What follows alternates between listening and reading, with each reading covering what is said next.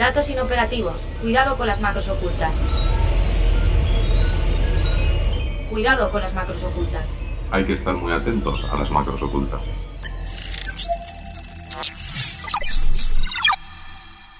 Cuidado con las macros ocultas, un podcast de 480.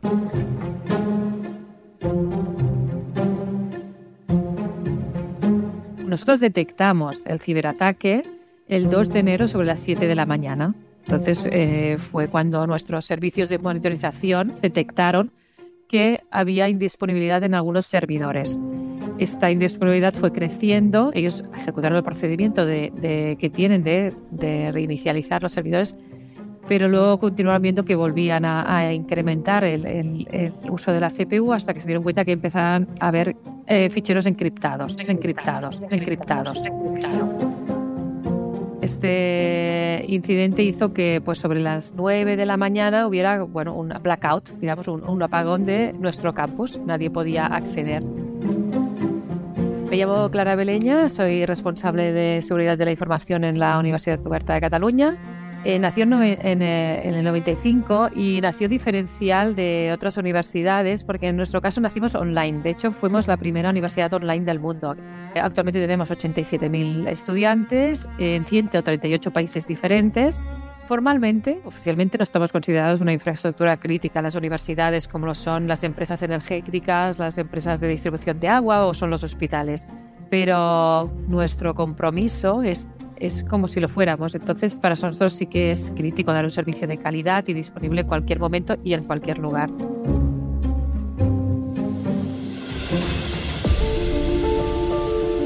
Un día especial era un domingo, la gente estaba distribuida por muchos sitios y el atacante empezó el 31 del 12 sobre las 11 de la noche, por las investigaciones que vimos, empezó a intentar acceder a nuestros sistemas. Es decir, ya buscan fechas clave. Decidimos parar y aislar los servidores que habíamos detectado como los que estaban afectados. En realidad fueron cinco servidores los afectados, estaban muy bien perimetrados, no, no podía salirse de aquí. Lo que pasa que tuvo afectación al resto de, servicios de campo, en definitiva a la totalidad de, campos, porque afectaba al login ah, de campos. No fue solo un ataque, en realidad fueron dos. El atacante dejó un ransomware y dejó un criptominado, una, una, aplicación de, cripto, miner ¿no? En los servidores dejó los dos programas, los dos, las dos aplicaciones. Una de las suertes, digamos, que tuvimos eh, en este caso es que el mes de agosto de ese año habíamos hecho nuestro la migración de nuestro CPD al cloud de Amazon en este caso. Y precisamente fue, fue en este entorno donde tuvimos eh, el ataque. Por lo tanto, no se tuvo que desplazar nadie a las instalaciones. Una capa de seguridad extra que hicimos en, esta, en este traslado, en esta migración, fue configurar grupos de servidores de manera que estuvieran más segmentados de lo que estaban antes en lo que llamamos on-prem, cuando estaban en el CPD físico. Esto fue clave para que este incidente ransomware no se escampara por el resto de servidores. Tenemos hasta 600 en, la, nube de, Amazon. Entonces, solo fueron cinco los afectados, la afectación fue grande, pero solo cinco. Lo siguiente, antes de empezar otra vez a, recuperar los servicios, fue identificar por dónde habían entrado ¿no? y cuál era la vulnerabilidad o qué habían explotado. Entonces, este caso es diferente a lo que normalmente pasa, ¿no? que es que han robado credenciales. No nos robaron credenciales, en, este caso no fue esto, sino que nuestro atacante, bueno, esta organización que nos atacó, pues se percató que teníamos una vulnerabilidad. La vulnerabilidad en concreto en estos servidores que fueron atacados, pero normalmente no es solo una cosa, sino que es un conjunto de, problemas que tienes y que eh, cuando te pasa estas cosas descubren. Había una configuración incorrecta, también hay errores humanos en la configuración que permitió que una llamada HTTP con una determinada secuencia de caracteres pudiera llegar hasta el servidor. El ransomware lo identificamos como uno llamado Ferber, pero es de las muchas variedades de, ransomware. Identificar la organización no, no la identificamos. Evidentemente hicimos la correspondiente denuncia, pero nunca que acabamos sabiendo si al final han podido hacer algo es, es complicado, son internacionales. Eh, veíamos IPs de Alemania, de Corea, o sea, es que eh, da igual, porque no quiero decir que estuvieran allí. Tuvimos un alta rescate, como, como pasa siempre, no accedimos, como nunca se debe hacer, a la, a la dirección donde ellos apuntan que está el informe, ahí está la, la información de cómo, cómo rescatar, ¿no? Del rescate. El día siguiente, el 95% de los servicios estaban, pero como he dicho antes, la Secretaría Académica no estaba, no estaba funcionando. De hecho, eh, era un gestor de contenidos, pues pusimos una imagen estática, o sea, pues una, una, página web con los links a las aplicaciones. Pues hasta febrero no pudimos eh, volver a tener los servidores, estos cinco servidores, con eh, nuevo, de nuevo reinstalados. Evidentemente tenemos que mejorar en la detección de configuraciones erróneas. ¿no? Los errores humanos suceden, tenemos que, que poner más controles y en la protección de los activos críticos. Y otra, bueno, mejora un servicio que ya lo teníamos planificado, pero se puso de inmediato, fue el de monitorización de seguridad 7x24, un SOC 7x24. Nosotros ya teníamos un servicio de ciberseguridad, pero actuaba en, en horario laboral. Y al final, como te das cuenta que no vas a poder proteger todos los sistemas de las vulnerabilidades, las que conoces y las que no conoces, eh, pues aquí es muy importante lo que comentaba a nivel técnico, ¿eh? esta protección perimetral. Es decir, intenta que no te lleguen. Si sabes que tienes vulnerabilidades dentro, intenta que tengas una barrera, un escudo que no, no te lleguen los atacantes. Y si te llegan, pues intenta saberlo lo antes posible.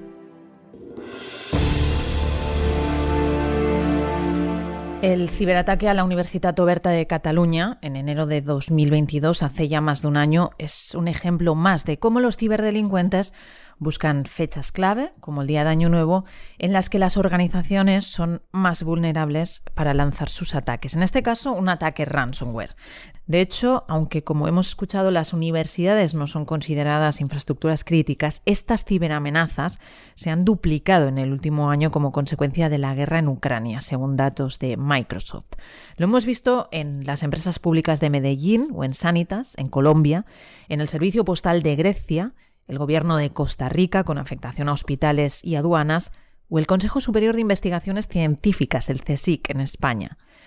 Ante el que parece imparable crecimiento del riesgo de ciberseguridad y la profesionalización y sofisticación de los ataques, el Zero Trust, esa red de arquitectura de confianza cero, es una respuesta eficiente. Se trata de verificar cada transacción, cada autenticación y cada acceso a la información. La teoría parece fácil, pero ¿cómo se pone en práctica en una organización? Soy Bárbara Villuendas, bienvenida y bienvenido a nuestro control macro. Cuidado con las macros ocultas. Un podcast de 480.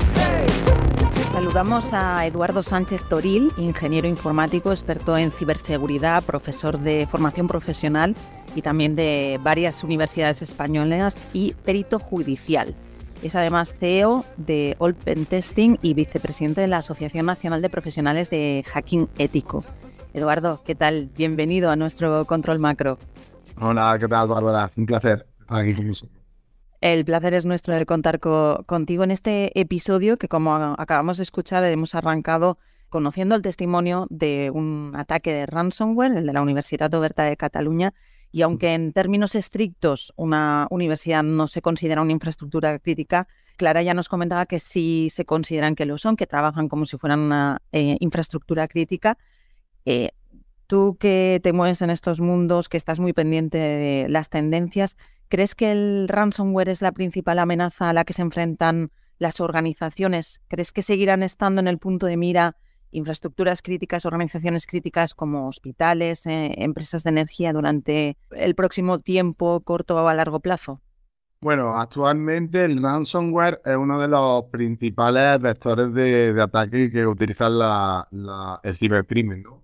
Date cuenta que a partir de la pandemia hemos tenido un, crecimiento exponencial de lo que es el trabajo en remoto. Las empresas eh, incluso se han, lanzado ya a tener a sus trabajadores en remoto en casa. Eh, una vez que ha terminado el, COVID, siguen, utilizando el hecho de, este tipo de trabajo. Pero esto abre muchos muchos puntos de entrada, ¿no? Abre mucha más eh, exposición a nivel de ataque. Siempre es más fácil atacar que defender El que defiende tiene muchas entradas que tapar, el que el atacante solamente tiene que encontrar una para colarte un ransomware.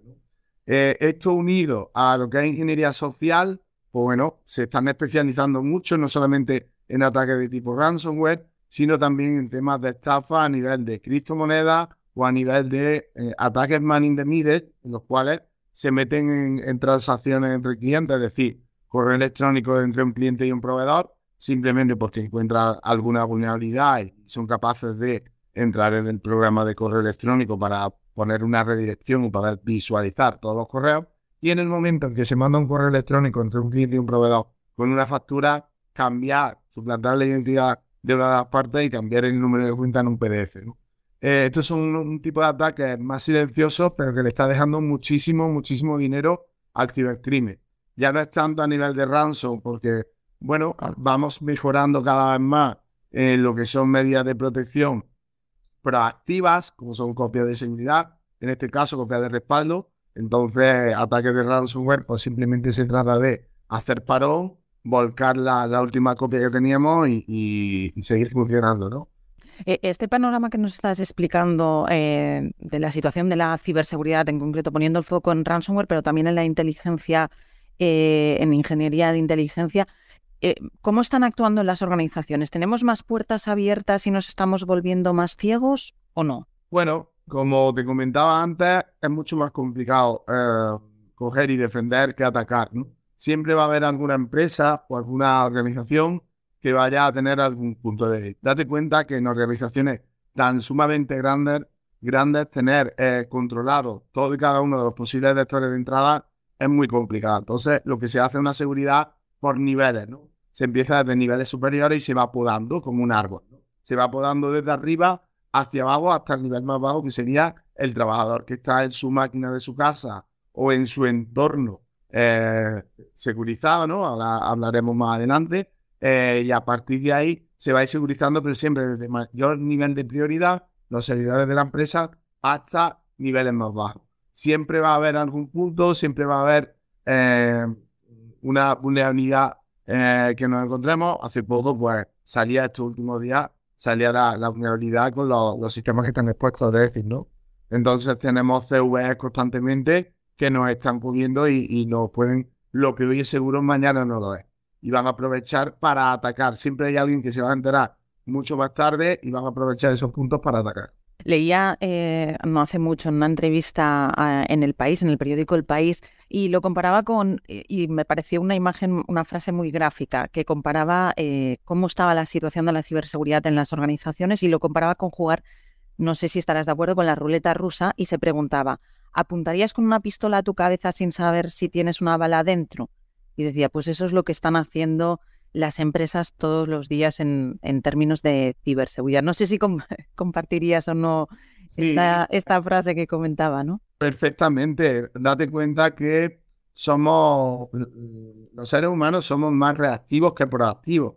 Hasta que no nos roban no ponemos rejas en nuestra casa. Hasta que no tenemos un incidente de seguridad no tomamos medidas. La seguridad, siempre lo he dicho, la seguridad a priori a nivel de negocio no da a dinero, pero sí evita que tengas pérdida y que tengas incidentes. Leía el otro día lo que te comentaba, ¿no? El, el, CV, mira, ataque masivo de ransomware contra servidores de VMware, EXI en todo el mundo. Afectada a España, Italia, Estados Unidos, Singapur. Es decir, aparece una nueva vulnerabilidad del día cero en un programa, en un software muy utilizado, como es el software de virtualización y automáticamente siempre va a haber alguien que no le da tiempo a parchear, que no desconecta el servidor, eh, vamos a tener un nuevo ataque de ransomware. Como lo que hoy es seguro, mañana no lo es, porque la seguridad se aplica a lo largo del tiempo, nosotros lo que tenemos son fotos. Las empresas pueden decir, estoy totalmente segura, no, la seguridad no es de un día, es un proceso constante. Y, ante esta situación, este panorama que nos dibujas, Vemos que desde la pandemia o a, raíz de la pandemia se ha acelerado el salto a la nube, a entornos híbridos y por tanto más complejos de proteger. La ciberseguridad es cierto que sí que es una de las principales preocupaciones para las empresas, para muchas organizaciones, pero por ejemplo el Zero Trust o confianza cero, que ahora lo vemos en muchas eh, como eslogan ¿no? o lema publicitario, pero en realidad, como hemos comentado o hemos mencionado anteriormente, es la verificación continua de cada transacción, cada autenticación, cada acceso.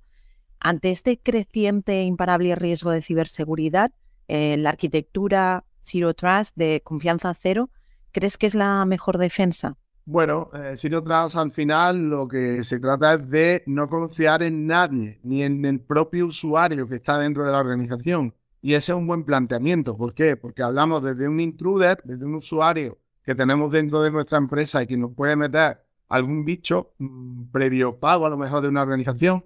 Eh, bueno, pues, fue muy sonado cuando a un, a un trabajador de, Tesla le querían pagar un millón de, dólares por, por coger e infectar a la propia empresa, ¿no? Y lo denunció públicamente. Pero hay gran cantidad de otros que no, que no lo sabemos y actúan como intruder y en este caso meten algún bichito y puede resultar un problema para la empresa.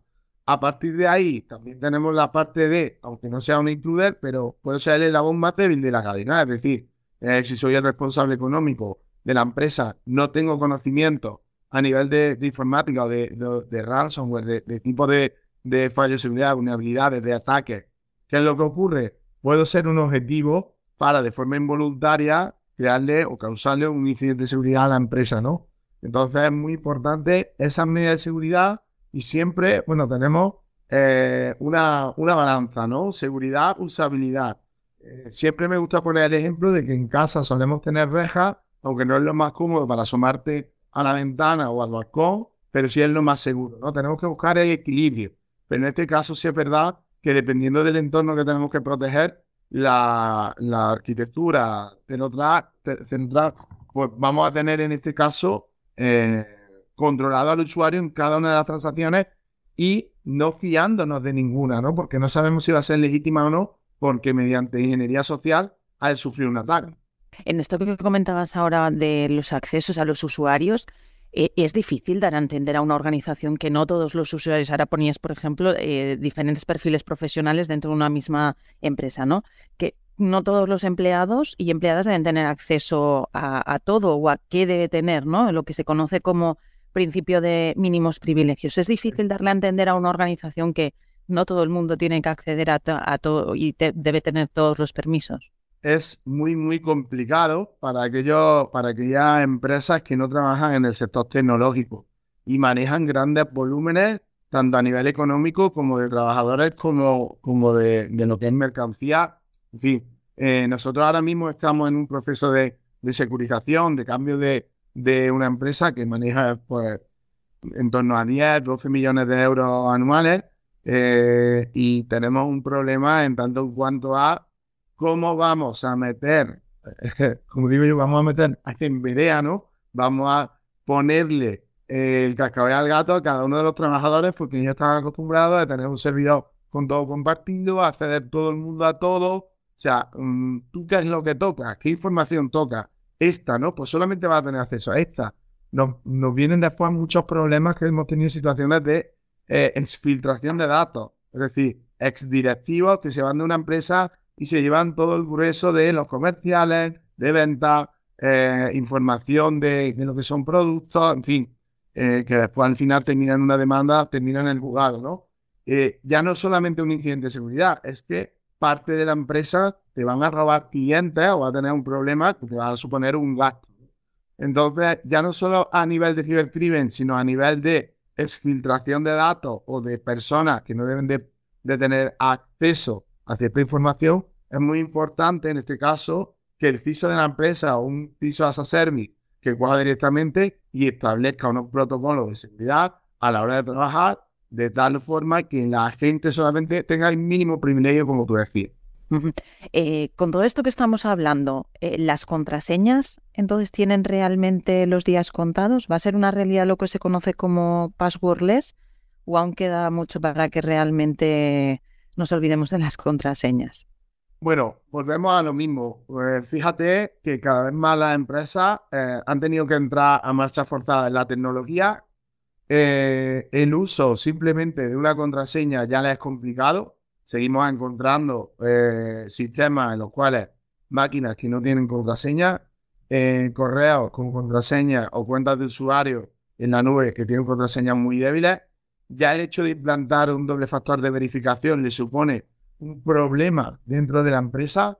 Eh, como te digo, hasta que no tienes un incidente, no aprovechas a nivel proactivo, ¿no? Eh, o sea, no aprovechas a nivel reactivo, es decir, pues ahora tienes que implantar sí o sí. Tienen ya el problema, tienen ya el miedo y entonces cuando lo implantan. No van a dejar de morir en tanto y cuanto siempre va a seguir, va a haber usuarios que van a seguir utilizando contraseñas débiles que no se quieren eh, complicar la vida ni, tienen por qué hacer uso del doble factor de verificación porque ellos no son importantes, a ellos no lo han atacado nunca y no tienen ningún problema de seguridad. ¿no? Como te decía antes, la superficie de ataque es mucho más amplia que la superficie defensiva. Es decir, un atacante lo tiene mucho más fácil porque siempre va a haber alguna empresa eh, mucho más fácil de acceder que los que estamos en la parte defensiva. Por tanto, como te decía antes, pues, o sea, como, como me preguntaba, eh, va a tardar en que muera el tema de, las contraseñas. O sea, estaremos a un tiempo, ¿no? Con, eh, utilizando contraseñas para acceder a servicios o... La conversión es lenta. Ahora comentabas, ¿no? El creciente, o hemos estado comentando cómo el Zero Trust es una estrategia, es un modelo de, y una arquitectura de, defensa eh, buena para combatir la situación o el riesgo de ciberseguridad creciente que existe. Y los datos apuntan, Garner, por ejemplo, apunta que en el 2026 eh, un 10% de las grandes empresas, aquí matiza grandes empresas, tendrán implementado un modelo Zero Trust maduro y medible, y ahora no llega al 1%. Claro, cada vez sí que hay más compañías que quieren adoptar este tipo de, estrategia, que, sobre todo las que migran hacia la nube, pero el problema es que no saben realmente cómo explotarlo. ¿Tú cómo ves? Eh, la misma CISO de la Universidad Oberta de Cataluña nos decía en, la entrevista que mantuvimos para que nos explicara cómo sufrieron ese ciberataque, nos explicaba que sí, que Zero Trust eh, posiblemente es la mejor defensa, una de las mejores defensas, pero que claro, que es complicado, en su caso nos decía, eh, con tantos tipos de usuarios diferentes, investigadores, alumnos, profesores, eh, tener como delimitada la zona donde pueden acceder. Una cosa es la teoría y otra es la práctica, ¿no? Volvemos a, lo que te comentaba antes. Se, antepone, tenemos la usabilidad frente a la seguridad. Hay que encontrar un equilibrio. Mira, hay, hay una entidad bancaria y, vamos, no es de, todas las que he analizado a nivel de, transacciones, eh, en este caso es Caixa, eh, tengo buenos amigos trabajando, trabajando allí en la parte de seguridad y, y otra, y otra zona. Eh, ellos han implantado dentro de lo que son las la empresas, las transacciones a nivel de empresa, el hecho de tener que firmar transacciones mediante certificado digital. O sea, no te permiten otro tipo de transacción salvo eh, con certificado digital. Es decir, no me vale un PIN, no me vale contraseña con doble factor de verificación. Eso supone una restricción ¿no? de, a nivel de seguridad bastante fuerte, porque, bueno, es como si pregunto, oye, eh, ¿qué porcentaje de personas llevan el certificado digital y están en el teléfono móvil? No llegamos ni a un 1%, ¿vale? Entonces, imagínate a nivel de, banca tener que, que, hacer uso constantemente de este tipo de certificados para para firmar transacciones. Es una medida de seguridad excelente, pero le va a suponer a muchas empresas una complicación. O sea, todas las empresas no tienen certificado de seguridad, todas las empresas no saben utilizarlo. Es una realidad. A medida que aumentamos eh, en este modelo, aumentamos los perfiles, eh, diferentes perfiles, como decía, la universidad puede tener alumnos, profesores, eh, los diferentes sistemas que tengan, que sean obsoletos o no, porque esa es la segunda parte que los sistemas estén adecuados a la tecnología. Eh, todos sabemos que hay software que sigue utilizando pues, versiones de navegadores antiguas o navegadores exclusivos, porque están hechos sobre todo a nivel de, organizaciones públicas. ¿no? No, voy a dar, voy a dar información, pero todos conocemos. Organizaciones públicas que siguen utilizando software obsoleto y que a la hora de utilizar hay que utilizarlo con un navegador específico. Pues ahí tenemos un problema en cuanto subamos el nivel de restricción de seguridad ya sea certificados SSL por TLS o, o esto que decíamos antes, los certificados digitales, pues tenemos un problema. Va a tardar, va a tardar y es, un, modelo ideal, pero como siempre hay que medir el equilibrio entre la seguridad y la usabilidad. Es decir, yo necesito sacar trabajo diariamente y no puedo estar parado, no puedo una transacción que se hacía antes mucho más rápido, hacerla en mucho más tiempo por el mero hecho de que no tengo la medida de seguridad. Entonces, la seguridad es prioritaria en todo, pero hay que buscar el equilibrio.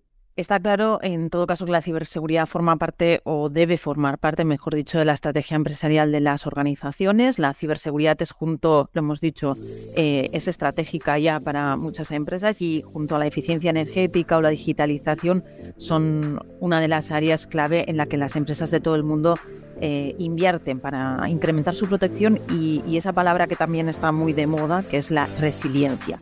De hecho, la seguridad es la garantía del, del éxito de la transformación digital. Por eso queremos analizar en los próximos minutos cuáles son las tendencias de ciberseguridad en las que deben poner el foco las empresas. Pues nadie mejor para hablar de tendencias de ciberseguridad que Juan Carlos García, Country Manager de Sophistic en España. ¿Qué tal, Juan Carlos? Bienvenido a nuestro Control Macro. Hola, Bárbara. Muchas gracias por vuestra invitación. Un placer. Vamos a hablar de, este informe que habéis hecho desde Sophistic a partir de datos de, de, auditorías del año 2022. Un informe que identifica cuáles son las principales tendencias de ciberseguridad a partir de los datos, ¿cuáles son las principales conclusiones a las que llegáis? ¿Qué es lo que destacarías? Pues tenemos varias conclusiones, ¿no? La primera sería que ha aumentado considerablemente el número de auditorías y por ende el número de vulnerabilidades. Eso es en base, ¿no? También a que existe ya más concienciación en ciberseguridad, que eso es importante. Pero aunque si bien estas dos primeras métricas eh, van de la mano, lo que hay que destacar también es el incremento de la severidad de las vulnerabilidades. Estamos hablando que casi el 30% de las vulnerabilidades que hemos detectado las clasificamos como altas y críticas, y esto es más del doble de lo que habíamos detectado en 2021.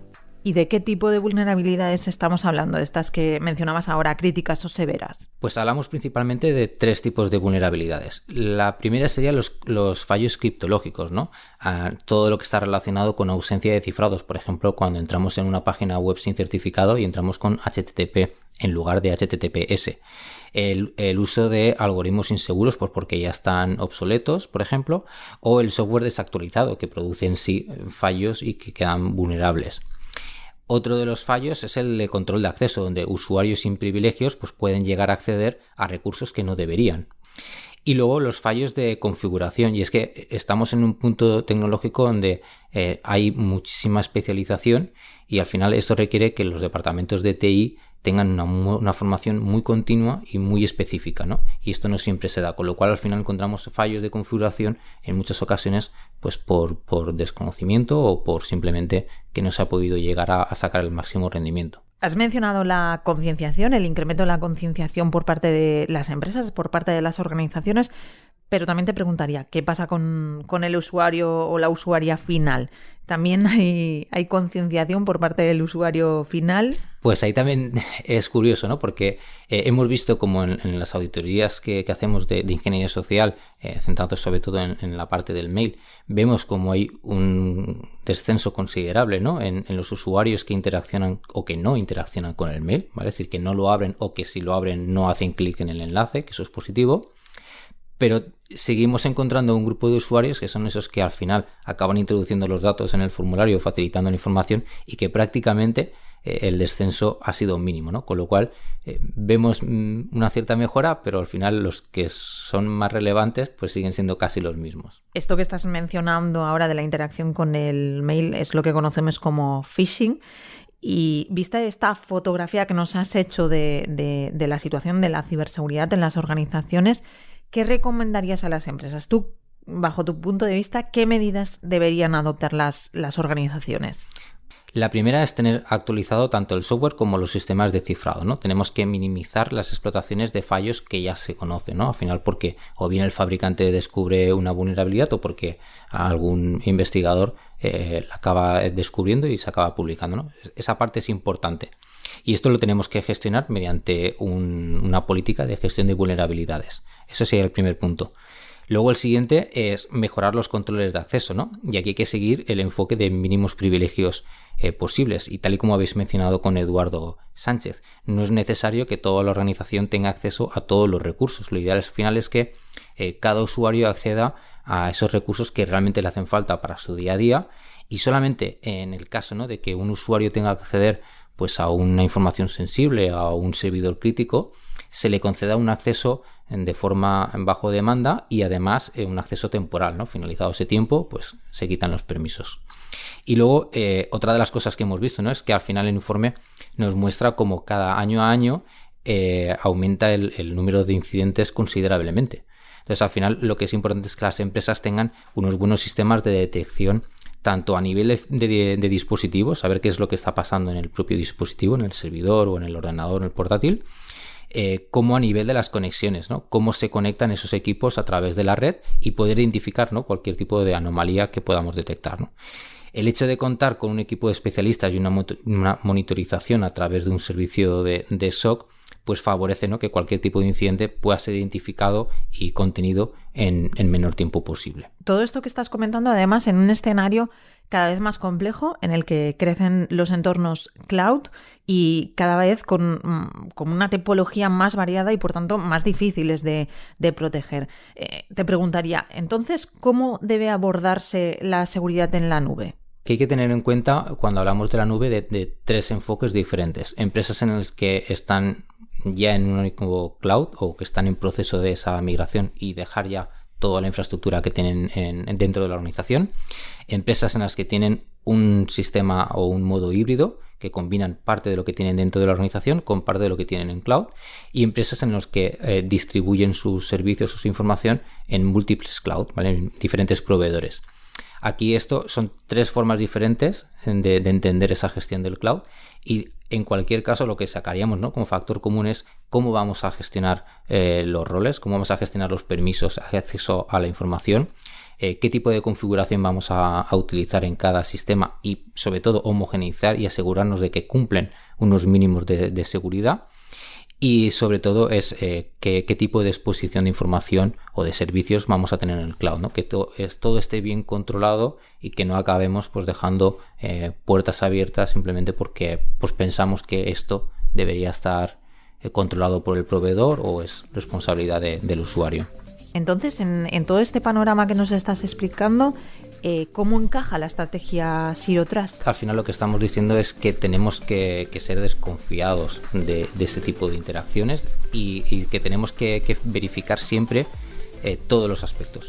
Y al final esta verificación tenemos que hacerla a diversos niveles. Eh, por una parte, garantizar que el usuario que está accediendo es quien dice ser, que el dispositivo que, se, que está utilizando cumple las medidas que, que tiene de seguridad que tiene que cumplirse que los permisos que se tiene para acceder a esa información o a ese recurso son los que el usuario debe tener. Y todo esto tenemos que combinarlo con una capacidad de análisis y visualización de lo que está pasando dentro de nuestro entorno, dentro de nuestra organización. Al final tenemos que eh, ver cómo son en diferentes pilares que tenemos que cubrir con este paradigma del Zero Trust y va en relación, como decíamos, a todo esto que hemos encontrado en el informe de este año. Pues Juan Carlos García, muchísimas gracias por acercarte a nuestro control macro y, hacernos un repaso de esa situación de la ciberseguridad en las organizaciones y, lanzar algunas recomendaciones para, abordar este incremento del riesgo de ciberseguridad e intentar protegerse de la mejor manera posible. Muchas gracias. Pues muchísimas gracias, Bárbara. Eduardo, volvemos contigo. Nos decía nuestro compañero Juan Carlos que la implantación de la arquitectura Zero Trust será sin duda una de las tendencias de, en ciberseguridad para este 2023 y para los próximos años.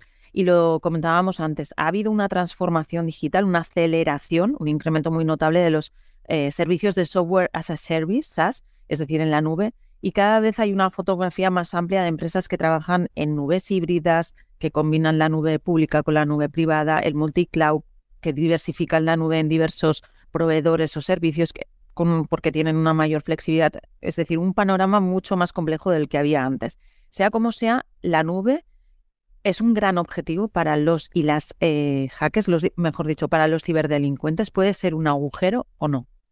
Muy buena esa apreciación, Bárbara. y siempre estamos con la guerra. Pues evidentemente que el cloud está siendo el objetivo a nivel de empresa para externalizar todo, reducir costes, generar eh, muchísima más, eficiencia a la hora de, trabajar.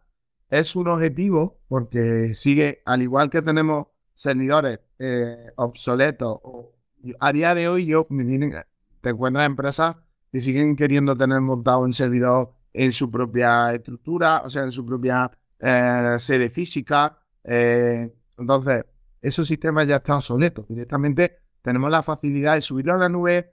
Si es muy importante de llevar a cabo una securización, un hardening, que te vean ese servidor, que te lo securicen, que no hagamos una configuración por defecto de lo que es el cloud, ¿no? El hecho simplemente de subir al cloud eh, no significa que esté securizado. Conozco empresas eh, que te dan falsa seguridad, ¿vale? En el sentido de que, no, no, nosotros somos una empresa de ciberseguridad que montamos en cloud. No, simplemente estáis montando en cloud, porque estáis planteando una serie de configuraciones que están por defecto y no le habéis hecho una revisión a nivel de qué puertos tiene la máquina abierta, qué es lo que estoy poniendo al exterior, o, de qué forma desde el exterior te pueden entrar, paneles, algo tan sencillo como un panel de administración, pues, un cPanel, ¿vale? De, de webs que están abiertas, que están fácilmente accesibles, que se le puede hacer un ataque y en el momento en que tira 2.000, 3.000, 4.000 peticiones no te han bloqueado, pues dices, ¿qué sistema de seguridad estás vendiendo? Simplemente tienes el servidor en la nube, ¿vale? Entonces está muy bien la parte del uso del cloud, sea, yo lo recomiendo al 200%, el potencial es, brutal, pero siempre y cuando la persona que te esté trabajando y te esté dando esa, ese soporte de cloud, pues tenga conocimiento a nivel de giga. Y en toda esta infraestructura que estábamos diciendo, esta estrategia de Zero Trust, eh, de esta confianza cero, ¿cómo tenemos presentes los dispositivos, por ejemplo, no corporativos? ¿Podemos controlarlos? Porque Em, nuestros compañeros nos hablan de tres tipos de dispositivos, los corporativos, eh, los eh, Bring Your Own Device, que no me equivoques, que son los que tienes un cierto control del dispositivo, y claro, los eh, Corporate Owner Personally Enable, que son aquellos en que son corporativos pero que tienen ciertos permisos para un uso personal. Entonces, claro, con toda esta diversidad de dispositivos, ¿cómo se hace para tenerlos controlados todos, qué, accesos o prestaciones podemos darle a un dispositivo, eh, todo eso teniendo en cuenta además que debemos cumplir, ajustarnos a la protección de datos y diversidad y privacidad. Bueno, pues es bastante complejo, ¿no? Porque ahí nos encontramos en situaciones en las cuales eh, un dispositivo de trabajo se puede convertir, en este caso, en una herramienta para obtener datos de la empresa y hacer una fuga. Volvemos a la parte del intruder y te hablo de casos específicos que he tenido. Eh, nosotros cuando utilizamos un dispositivo para el trabajo, siempre podemos hacer una foto a nuestro hijo, tener información de carácter personal. Entonces, ese trabajador, si obtiene información y la tiene dentro de lo que es el propio dispositivo de la empresa, tenemos una posible fuga de datos. ¿Por qué? Porque el día de mañana cuando se vaya, salvo que haya firmado, en este caso, un, compromiso, un NDA de, buen uso, de confidencialidad o el simple hecho de notificarle que podemos visualizar ese dispositivo, eh, hay un derecho que es el derecho, derecho a la intimidad que está por encima de cualquier derecho. Se puede obtener a nivel de, trabajador o de filtración de datos, tenemos un problema en cuanto al control de esa información.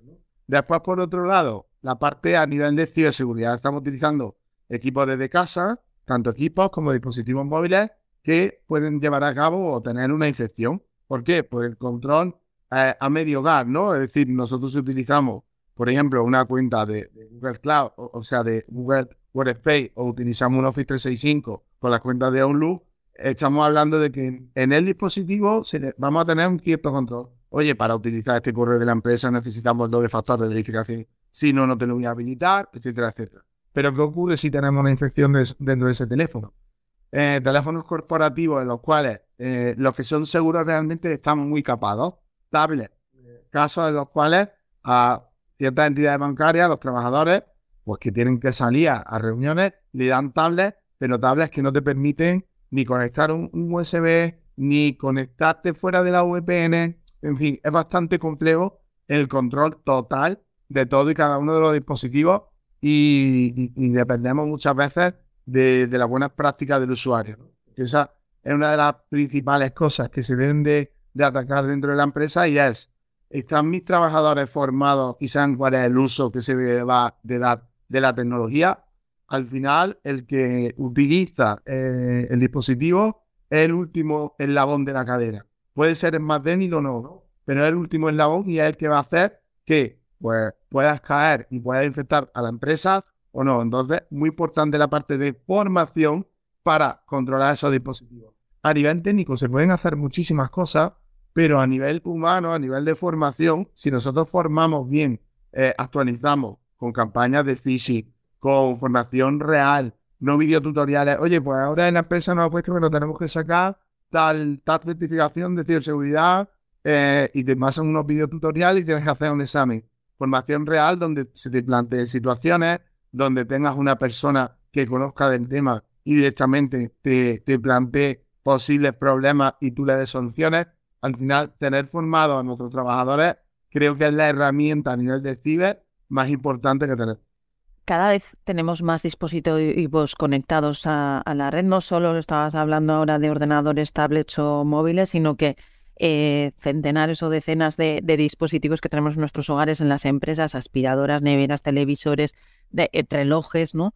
Claro, ¿hasta qué punto son una amenaza para la seguridad también de una organización? Todo este tipo de... Porque para una casa, pues recuerdo no hace mucho haber leído, ¿no? Eh, que se hizo bastante viral la noticia de que un aspirador, un robot, había fotografiado a, su dueña en el baño, ¿no? Y de que se había filtrado esa fotografía o de qué, problemas de ciberseguridad pueden comportar. Pero para las organizaciones, todo este entramado de nuevos dispositivos IoT conectados, eh, ¿eso cómo, cómo se gestiona? Pues mira, Bárbara, aquí pasa, pasa una cosa, y es que si yo te digo ahora cuál es la última actualización de, de iOS, ¿tú me sabrías decir cuál es? ni idea, ¿no? O sea, Ahora mismo no. no. depende de ti. Yo tampoco lo sé. O sea, yo tampoco lo sé. Imagínate la última actualización del modelo de cámara que tengo colocado en mi empresa. O sea, el hecho de tener al día las actualizaciones del software de las cámaras que tengo dentro de mi empresa. Entonces, ¿qué es lo que ocurre? Eh, yo tengo un caso en el cual es gracioso, pero, pero es bastante, bastante curioso haciendo una demo, haciendo una demostración de cámaras de seguridad con fallos de, con fallos, ¿no? Como unidades, haciendo un escaneo en Shoda, una demo que, hice en directo en una ponencia, me encontré con una casa donde tenían una plantación de marihuana. O sea, directamente el fallo de seguridad que tenía esa cámara era que sin credenciales se podía acceder a la visualización de la cámara y me encuentro en un radio además posicionado una, una plantación de marihuana donde alguien desde fuera estaría controlándola, pero en este caso nosotros también tuvimos acceso, ¿no? Bueno, la historia es más larga, al final esa información pasa a los compañeros de, policía y tal, y, pasaron cosas, ¿no? Pero igual que eso, en esa misma demo me encontré eh, empresas, restaurantes, eh, una mujer anciana que parecía que estaba demenciada, en la cual se veía la foto, la, la cámara directamente, y el hijo o los hijos estarían controlando a su madre, ¿no? Desde fuera, y tiene acceso. ¿Cuál es el problema? Pues dispositivos IoT que o bien no se actualizan, porque es más caro el hecho de lanzar una actualización que eh, investigar y, comprar una cámara nueva, ¿no? Eh, tenemos ejemplos, hace ya muchísimo tiempo se generó una botnet y se tiró PlayStation, los servidores de Disney NS, Spotify y la botnet estaba hecha por cámaras que tenían un software con una vulnerabilidad de día cero que a día de hoy no se ha actualizado. Es decir, una cámara low cost que se había implantado. Entonces es bastante complicado si en los propios sistemas ya eh, a nivel tenerlo actualizado al día es bastante complejo. Si nos vamos a dispositivos de IoT, como pueden ser frigoríficos, eh, limpiadores de, la casa, cámaras, etcétera, etcétera, tener todos los dispositivos al día eh, actualizados es bastante complejo. Y, volvemos a lo mismo. En el, en momento en que aparece una vulnerabilidad de 0D, eh, el periodo que pasa hasta su actualización va a ser un periodo de exposición de ataque para la gente que va a estar esperando y va a meter un ransom, va a utilizarlo para hacer un ataque, para suplantar la identidad y ganar algo a nivel económico. Entonces eh, es bastante, bastante complejo, ¿no? El, nivel de seguridad que hay que tener, siempre va a haber una empresa que no lo actualiza al día o que desconozca sobre todo el conocimiento que por ahí le puede venir a tratar. En, este sentido, Europa eh, anunció en 2022 el lanzamiento de un nuevo reglamento de ciberresiliencia para exigir precisamente dispositivos IoT más seguros. ¿Crees que en esto va a poner un poco de, de, orden para todo este tipo de dispositivos que decías, pues desde cámaras al uso doméstico de aspiradores? Bueno, ojalá eh, utilicen uno o establezcan unos buenos protocolos, ¿no? Eh, date cuenta, si ahora nos ponemos a buscar profesionales que trabajen bien el tema de la seguridad IoT, pues como todo, ¿no? En ciberseguridad hay tantos campos y hace falta profesionales para todo. Eh, al final, tener testeado o, establecer esos protocolos que se puedan pasar una auditoría para los diferentes dispositivos IoT o ponerle algún sello de calidad, ¿no? Imagino que irán por ahí, por ahí la, la idea. Eh, siempre va a haber otra cámara o otro dispositivo IoT eh, mucho más económico, porque aquí el, problema siempre es económico, el hecho de no invertir en, ciberseguridad. Y hay gente que, si una cosa me vale 10 y la puedo comprar por 5, la voy a comprar por 5, independientemente de que a nivel de ciberseguridad no sea lo más, lo más correcto. Veremos a ver qué protocolos se establecen para controlar todo el tema este de actualizaciones de seguridad en IoT pero al final va a ser algo complejo. Y ya para ir acabando, te quería preguntar también sobre ciberinteligencia. Eh, cada vez está tomando más protagonismo para analizar y evaluar cuáles son los grupos u organizaciones cibercriminales y cómo actúan para saber protegerse. Y lo hablamos precisamente en, este podcast con Selva Orejón hace ya unos episodios, el año pasado, eh, sobre, por ejemplo, sistemas de alerta de cuando se compran eh, dominios similares a los de, tu organización.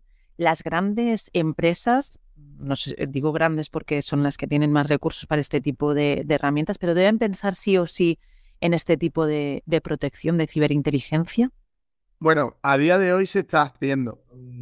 Yo estuve trabajando con Selva en un branding varios años, precisamente yo era el CISO de, un branding, eh, y nosotros trabajábamos mucho esa parte, todavía pues no estaba muy, las empresas no estaban concienciadas a día de hoy nosotros en el pentesting, cuando hacemos un análisis de, identidad de la empresa o análisis de infraestructura, no solamente analizamos la parte técnica, sino que analizamos la parte de identidad digital. Una de las cosas principales es la, ciberinteligencia en tanto en cuanto eh, las estafas que te comentaba antes, eh, de suplantación de identidad, de cómo me meto en medio de una comunicación, te cambio una factura, te vuelvo a mandar una factura con el número de cuenta cambiado se hacen eh, comprando dominios similares. Es decir, yo puedo tener un dominio, en este caso nuestro, allpentesting.es, y doy un, ejemplo para los atacantes, ¿no? Eh, pues nosotros tenemos comprado el .com y tenemos comprado otros TLD, otras extensiones, ¿no? Hay empresas que nos hemos encontrado que, que le han, pues tenían el punto .es, empresas españolas, eh, que tenían, bueno, vendían bastante, ¿no? Eh, tenían comprado el punto A y por el hecho de no gastar 10 euros, que es lo que vale un dominio, 10-20 euros, el punto com, le suplantaron la identidad y empezaron a vender su producto en Internet en diferentes mercados, tenían más exposición en punto com que el punto E y utilizaron eh, número de teléfono de prepago eh, y evidentemente el correo, el info arroba número de la empresa punto com, estaba mucho, tenía mucha más exposición. ¿Cómo se dio cuenta el CEO? Cuando se planta un cubano en su empresa queriéndolo matar, diciendo, oye, te compré eh, eh, por valor de 55 mil euros unos productos hace aproximadamente seis meses y todavía no lo hemos recibido. Eh, a partir de ahí se dio cuenta, se destapó todo esto. desde el CCNCER, desde el CIBE, desde el CER de Andalucía, los diferentes CER tienen y establecen, incluso los bancos, establecen equipos de inteligencia grandes compañías también, en las cuales esta es una de las principales cosas que se tienen en cuenta. El tener controlado los diferentes dominios que se crean similares, en qué se mueve en perfiles de redes sociales, por si hay alguno que suplante la, identidad. Hace poco veíamos un caso muy gracioso que teníamos el, el perfil de Pexi, un perfil de Pexi eh, mm, verificado en Twitter cuando era un perfil falso. Otro de los ejemplos que podéis controlar es si vosotros metéis la cuenta de Risto Mejide, Risto Mejide, la cuenta de Twitter es totalmente, está verificada y es totalmente válida. Él, sin embargo, a nivel de, de ciberinteligencia la persona que, le mueve redes sociales, no ha tenido en cuenta, no tenía Facebook y crearon el Facebook con su mismo nombre, su mismo nickname. ¿Qué ocurre? Que ha utilizado muchas fotografías de Internet, ha replicado el perfil y ese perfil está verificado en Facebook, ¿vale? Muy importante si somos personajes públicos, si tenemos una empresa que cubramos todo lo que son nuestras redes sociales a nivel de identidad eh, digital, nuestras redes sociales, nuestros posibles dominios que puedan ser similares a nuestros porque nos puede venir un ataque. Y, es una cosa muy sencilla, eh, el, el, coste no es muy grande, se hace un análisis de inteligencia, análisis de identidad digital, que llamamos nosotros, y, y a las empresas cuando le hacemos un análisis, no solo me fijo en la parte técnica, sino que los problemas le pueden venir por la parte de inteligencia y es un punto muy importante. Y un clásico ya, Eduardo, para acabar nuestras entrevistas es eh, preguntar por las macros ocultas a nuestros invitados y invitadas. Así que ahora es tu turno. Te preguntaría cuál es tu macro oculta, como tu advertencia tecnológica. ¿Cuál sería? Advertencia macro oculta tecnológica. Eh, nosotros trabajamos mucho con una, plataforma que hemos desarrollado nosotros, eh, que se llama balizasdigitales.es y que utilizamos mucho para, para, bueno, sacar información de estafadores, de perfiles falsos. Eh, hay que tener muchísimo, muchísimo cuidado con todo lo que son enlaces, enlaces acortados, porque a partir de ahí nosotros obtenemos información de ubicación, dispositivo, eh, IP, VPN que utiliza, si está conectado a una red de telefonía. estamos exponiendo por el mero hecho de dar un clic en un enlace, estamos dando muchísima información de nuestro dispositivo, eh, de dónde estamos, de quiénes somos Google sabe mucho de nosotros, pero nosotros también podemos obtener esa información de Google.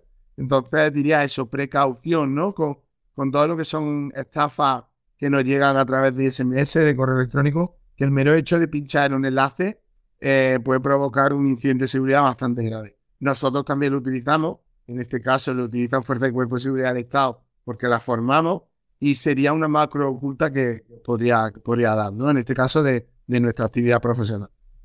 Pues eh, Eduardo, tomamos nota de tu macro oculta, la apuntamos en nuestra mochila de macros ocultas de nuestro registro y muchísimas gracias por acercarte a nuestro control macro y pasarte por aquí. Muchísimas gracias. Ha sido un placer, Bárbara. Encantada de estar con vosotros y nos vemos cuando queráis. Never trust, verify always. Esta frase, nunca confíes, siempre verifica, se ha convertido en el lema del principio Zero Trust, y en realidad es un proverbio ruso, aunque quien la hizo famosa fue el presidente de Estados Unidos, Ronald Reagan, que la utilizó en varias ocasiones en los años 80 para referirse al, al desarme nuclear con la Unión Soviética. Es una frase que nos hace reflexionar sobre el riesgo de seguridad, ya que tal como están las cosas, como acabamos de escuchar, debemos asumir que nuestro sistema puede ser atacado, quebrantado, y que deberíamos diseñar la protección partiendo de la base de que no hay perímetro y que por defecto no podemos confiar en nadie. Todo lo contrario de lo que hacemos en este podcast, y es que confiamos mucho en todas las personas que mes tras mes nos escucháis. Por eso quiero pedirte un pequeño esfuerzo, un pequeño favor, y es que nos dejes una valoración en tu plataforma de audio. Dale al botón de me gusta o danos cinco estrellas en Spotify o en Apple Podcast. Yo te doy las gracias por adelantado y ya que has llegado hasta aquí, también te avanzo ya la temática del próximo episodio. Hablaremos de experiencia de usuario, de cómo el diseño es importante en el desarrollo de la tecnología y en especial en las soluciones para la compra online, de la importancia de lo que no se ve. Mientras, ya sabes, cuidado con las macros ocultas.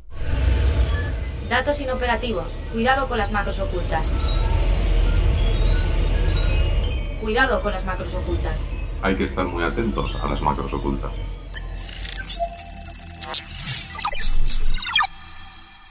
Cuidado con las macros ocultas, un podcast de 480.